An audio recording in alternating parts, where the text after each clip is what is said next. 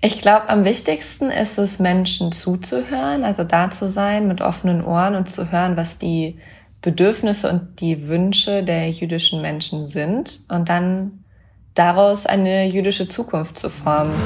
Sag mir, wer, wenn nicht wir? Sag mir, wann, wenn nicht jetzt? Mit wem, wenn nicht mit dir? Sag mir, wer, wenn nicht wir? Wer, wenn nicht wir? Ein Fokus-Podcast moderiert von Anne Ramstorff. Hallo liebe Podcast-HörerInnen. Schön, dass ihr zu einer neuen Folge von Wer, wenn nicht wir eingeschaltet habt. Mein Name ist Anne Ramstorff und in diesem Podcast stelle ich euch Menschen vor, die mit ihrem Schaffen die Welt jetzt und in Zukunft verändern. Und heute habe ich eine ganz besondere Frau hier im Podcast, nämlich Helene Braun. Sie ist die jüngste angehende Rabbinerin in Deutschland und schon mit 20 entschied sie, ein Rabbinatsstudium zu machen. Und mittlerweile hält sie schon die ersten Predigten. Das erste Mal gesehen habe ich sie vor einiger Zeit auf Instagram. Dort zeigt sie, wie junges jüdisches Leben in Deutschland aussieht und spricht über Themen wie Feminismus, Queerness, Nachhaltigkeit und natürlich jüdisch sein. Wie facettenreich jüdisches Leben ist, was sie mit ihrer Arbeit erreichen möchte und wie Feminismus im Judentum aussieht, erfahrt ihr in dieser Podcast-Folge. Wer, wenn nicht wir? Wer, wenn nicht wir, wer? Wir treffen uns an einem Freitagmorgen via Zoom, denn Helene ist derzeit für ihr Studium in Israel. Bei mir in Berlin ist es ein kühler Tag. Bei Helene strahlt die Sonne durchs Fenster. Hallo liebe Helene, schön, dass wir uns äh, am Laptop heute sehen. Ja, ich freue mich auch. Äh, du wohnst ja eigentlich in Berlin, aber ich habe im Vorgespräch äh, mitbekommen, dass du gerade gar nicht in Berlin bist. Wo bist du denn? Genau, ich wohne gerade in Jerusalem, bin gerade am Anfang meines zweiten Semesters hier und komme dann im Sommer aber wieder zurück nach Berlin. Ich habe natürlich schon ein bisschen über dich erzählt in meiner Anmoderation, aber natürlich möchte ich noch mal wissen, was du mit Studium meinst, was du überhaupt machst und äh, ja, stell dich doch vielleicht einfach uns vor. Genau, also ich bin Helene, ich wohne in Berlin und studiere in Potsdam, einmal an der Universität Potsdam Jüdische Theologie, im Moment noch im Bachelor und dann später noch im Master und mache meine Ausbildung zur Rabbinerin am Abraham Geiger Kolleg. Das ist ebenfalls an der Universität Potsdam.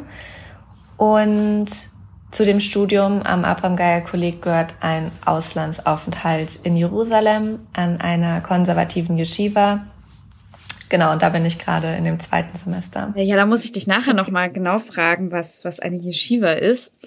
Aber erstmal zum Allgemeinen. Also du studierst Rabbinat und ich erinnere mich, äh, gelesen zu haben, dass du dich mit 20 entschieden hast, Rabbinerin zu werden. Wie ist es denn dazu gekommen und wie sieht so ein Rabbinatstudium eigentlich aus? Ich habe mich damals dazu entschieden, weil es mir wichtig geworden ist, Teil daran zu haben, wie jüdische, jüdisches Leben in Zukunft in Deutschland aussehen wird. Und ich den Job also die oder Berufung oder wie man es nennen will, also das Rabbinat super spannend finde. Ähm, den ganzen Aufgabenbereich, da gehören so viele Dinge dazu und es ist ja auch ein Job, wo man immer in Kontakt mit Menschen ist.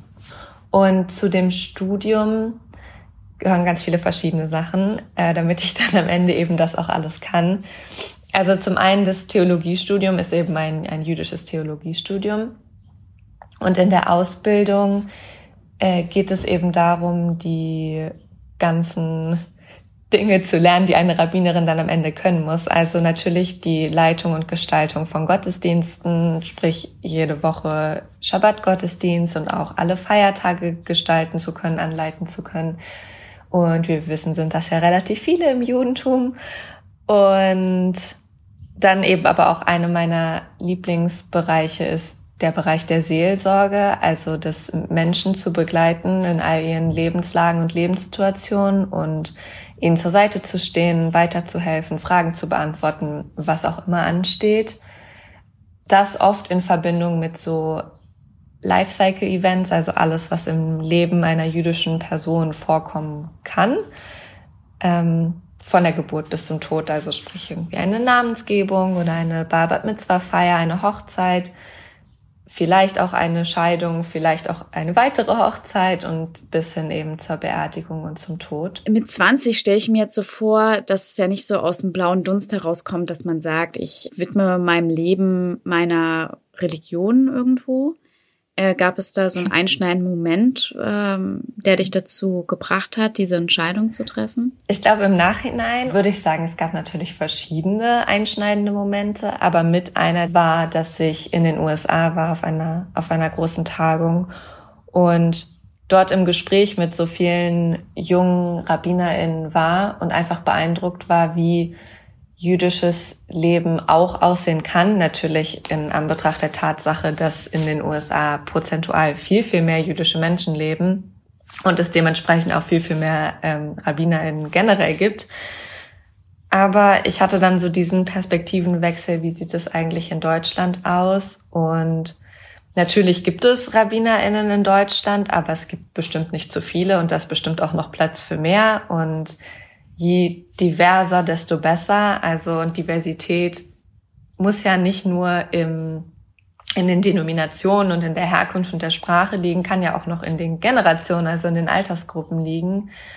Aber generell zum, für meine Entscheidung war mir mein Alter jetzt ja erstmal gar nicht so wichtig, sondern ich habe einfach gedacht, ich habe das gefunden, was ich gerne machen möchte.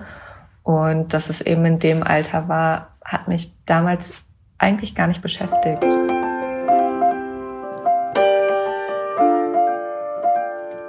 Ich weiß nicht, wie es euch geht, aber ich klebe an den Lippen von Helene und finde hochspannend, meine Bilder von jüdisch sein mit diesem Gespräch zu brechen. Helene begeht ja beispielsweise gerade das intensive Tora- und Talmud-Studium in einer Yeshiva. Und ich hatte abgespeichert, dass dort nur Männer lernen. Aber sie ist ja ganz offensichtlich kein Mann. Und später im Gespräch kommen wir auch auf den Schabbat zu sprechen. Auch hier muss ich lernen, dass meine vorgefertigten Bilder nicht der Realität entsprechen.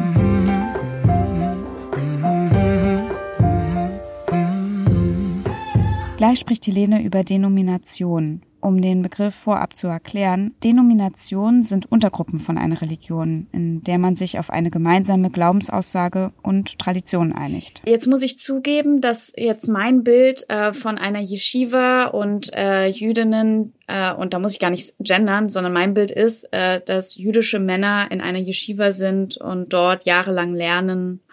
Aber jetzt bist du ja eine junge, sehr coole, taffe Frau, die aus Deutschland dahin kommt. Und ich könnte mir aber vorstellen, dass da einfach mein Bild total verzerrt ist. Wie ist es denn wirklich in, in Jerusalem? Wie, wie muss, also, genau, gibt es da unterschiedliche Schulen? Ist man getrennt oder hat das vielleicht auch was mit Strömungen zu tun? Es gibt natürlich ganz, ganz viele Schulen und die sind, ich glaube, alle, außer die, an der ich studiere hier in Jerusalem, ähm, für orthodoxe Männer ausgelegt, weil das ist ja was im orthodoxen Judentum, also wo im orthodoxen Judentum gelernt wird in der Yeshiva vom Alter 13 oder 12 an. Also wenn die Jungs ihre ähm, Bar Mitzvah gemacht haben, gehen sie in die Yeshiva und lernen und beten. Genau, und die konservative Yeshiva ist hier in Jerusalem die einzige an der eben Frauen und Männer zusammen oder gemeinsam lernen ähm, und daher auch aus der ganzen Welt zusammenkommen.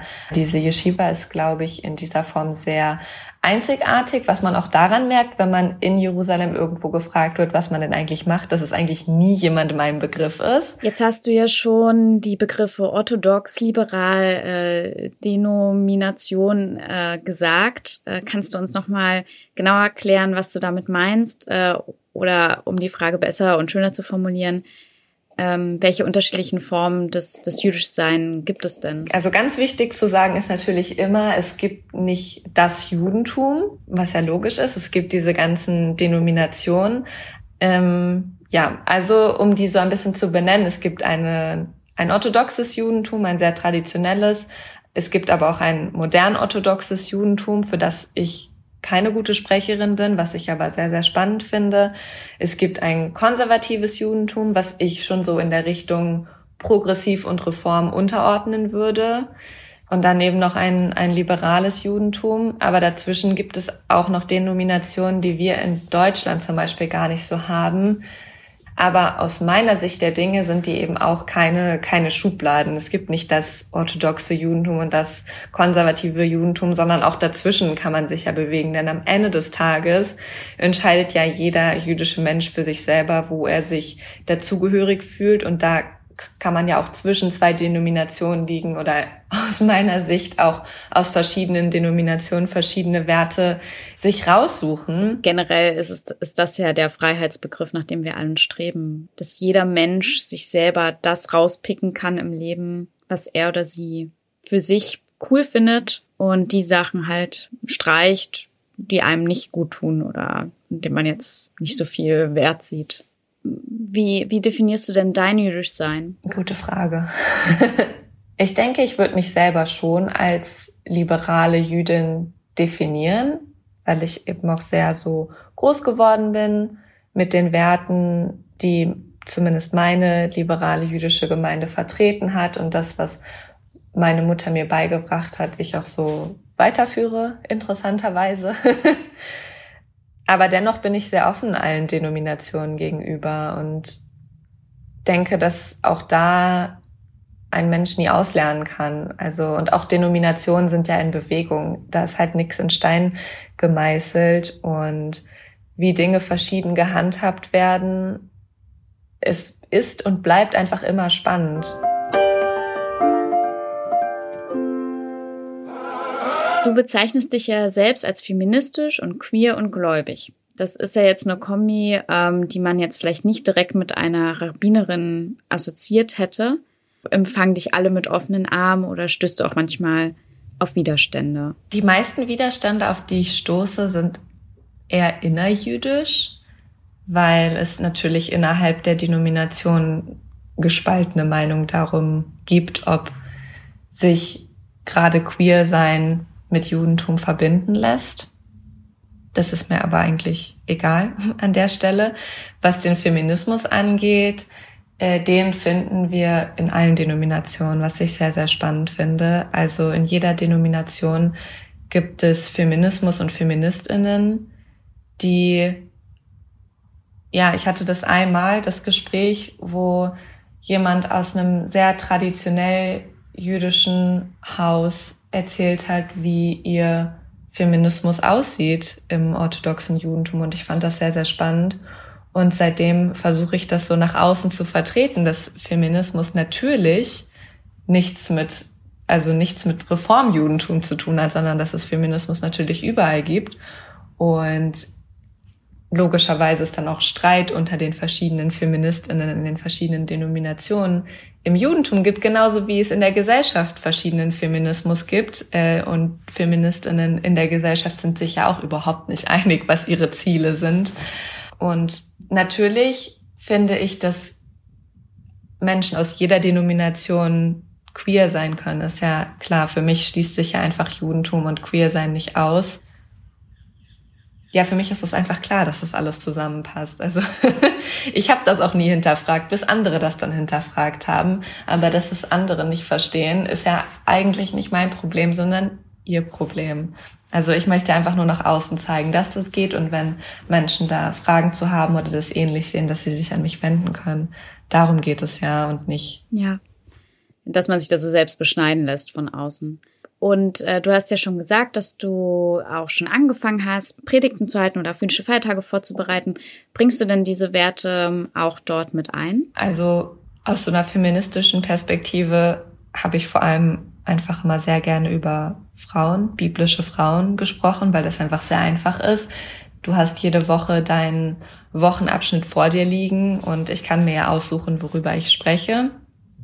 Und wenn auch Frauen in der Geschichte vorkommen. Und es gibt sehr, sehr viele starke Frauen, die auch gerne als Vorbilder genannt werden, dann konzentriere ich mich eben auf die und erzähle über sie und lasse dann auch gerne mal die Männer einfach beiseite.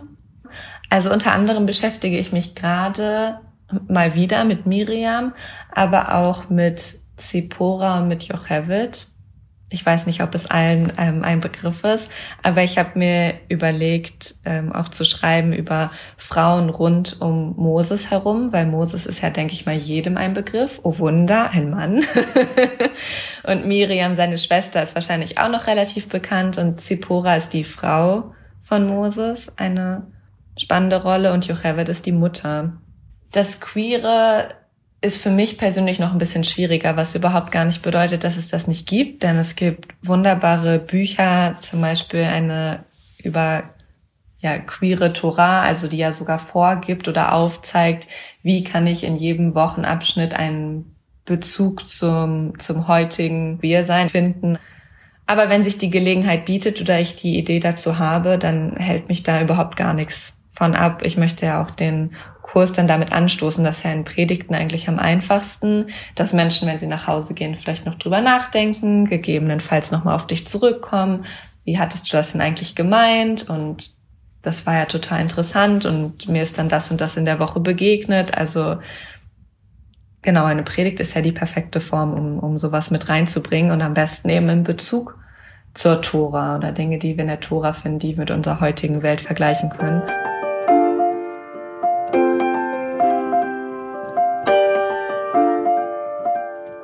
Ich hatte dich vor gut einem Jahr auf Instagram entdeckt und da habe ich erfahren, dass du junges jüdisches Leben in Deutschland sichtbar machen möchtest. Warum braucht es das überhaupt? Ich glaube, dass es ein großes Problem gibt in der, in der Schulbildung, also was in Schulbüchern so über jüdisches Leben erzählt wird, wenn überhaupt. Also ich höre erschreckend oft, dass Kinder überhaupt gar nicht in der Schule übers Judentum lernen oder dass sie dem Judentum nur im Geschichtsunterricht begegnen, was dann auch ein, was ihnen ein völlig falsches Bild gibt von wie, wie jüdisches Leben ja heute ist in Deutschland. Also da würde ich mir auch wünschen, unter anderem mit dran zu arbeiten, wie in der Schule übers, übers Judentum gelehrt wird.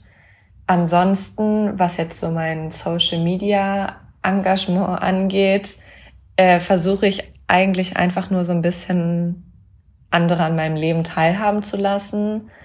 Und ich finde es natürlich schön, dass dadurch, dass ich so ein bisschen sichtbar geworden bin in manchen Kreisen, dass mir die Chance gibt, zum Beispiel auch in eine Universität zu gehen und dort Fragen einfach zum Judentum zu beantworten und somit Judentum wieder sichtbar zu machen. Wer, wenn ich wir? Wer, wenn ich wir, wer? Was würdest du dir denn privat, äh, aber auch gesellschaftlich für die Zukunft wünschen? Also gesellschaftlich würde ich mir mehr Akzeptanz und mehr Offenheit wünschen für jüdisches Leben. Das ist natürlich erstmal so einfach gesagt. Aber es gibt ja die ganzen Initiativen und Vereine, die auch jüdisches Leben nach außen tragen. Und ich glaube, wenn man ein bisschen seine Augen aufmacht, ist es nicht so schwierig, auch was vom jüdischen Leben in Deutschland mitzubekommen. Und ich würde mir wünschen, dass diese Begegnung, die ich vorhin geschildert habe, von Menschen, die jetzt, die sagen, sie haben noch nie jemanden Jüdisches gesehen oder noch nie gehört, dass es noch Judentum gibt, aufhören. Also bis dahin muss man doch mindestens kommen, dass zumindest jedem nicht-jüdischen Menschen jüdisch sein oder Judentum ein Begriff ist, egal in welcher Form, aber dass es einfach vorkommt und generell für die Zukunft würde ich mir wünschen, was dann wieder mich ganz zurück zum Anfang bringt, warum ich das alles überhaupt mache, dass es eben eine jüdische Zukunft in Deutschland gibt. Ja, das würde ich mir auch äh, sehr, sehr wünschen. Ich komme schon zur letzten Frage. Ähm, heute ist Freitag. Ähm, begehst du heute Schabbat? Wie, wie sieht dein Tag heute aus? Also es ist so langsam zu meiner Lieblingsfrage geworden, die du jetzt nicht genau gestellt hast, aber ich sage sie mal, ähm, ob ich jede Woche Schabbat feiere, ähm, weil ich das einmal in der Sendung so gesagt hatte, dass ja jede Woche Schabbat ist. Und das spiegelt für mich einfach nur wieder, dass es für mich super selbstverständlich ist, dass jeden Freitagabend kommt der Schabbat und jeden Samstagabend geht er. Was ich daraus mache, fällt immer unterschiedlich aus, weil es liegt ja auch einfach an verschiedenen Faktoren. Im Moment unter anderem auch wieder an, an Corona. Deswegen wird dieser Schabbat ein ruhigerer Schabbat. Ähm, ich nehme mir sehr, sehr gerne Zeit, etwas zu lesen, was ich ganz alleine ausgesucht habe, was nur ich gerade interessant finde und worauf ich Lust habe. Also ein, ein schönes Buch. ähm, und nichts, was fürs Studium ist und gerne auch etwas nicht-jüdisches. So lustig das klingt, aber um auch mal mich mit was anderem zu beschäftigen. Ja, Helene, ganz vielen Dank, dass du uns so einen umfangreichen und äh, ganz neuen Einblick in dein Leben gegeben hast. Es war wirklich sehr, sehr spannend, mit dir zu sprechen. Vielen, vielen Dank und ganz liebe Grüße nach Jerusalem. Dankeschön und danke für die Einladung.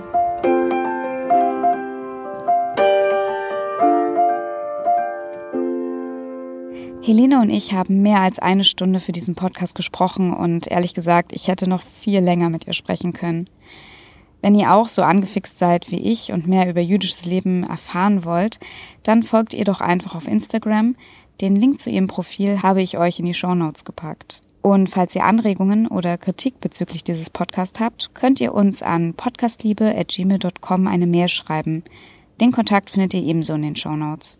Nun sind wir auch am Ende dieser Wer, wenn nicht wir Folge und auch am Ende dieser Staffel. Aber guckt doch mal alle Folgen durch. Vielleicht gibt es ja noch welche, die ihr noch nicht gehört habt. Und das würde uns natürlich total freuen, wenn ihr diese auch noch nachhört. Nun wünsche ich euch erstmal einen schönen Sommer. Bleibt gesund. Eure Anne.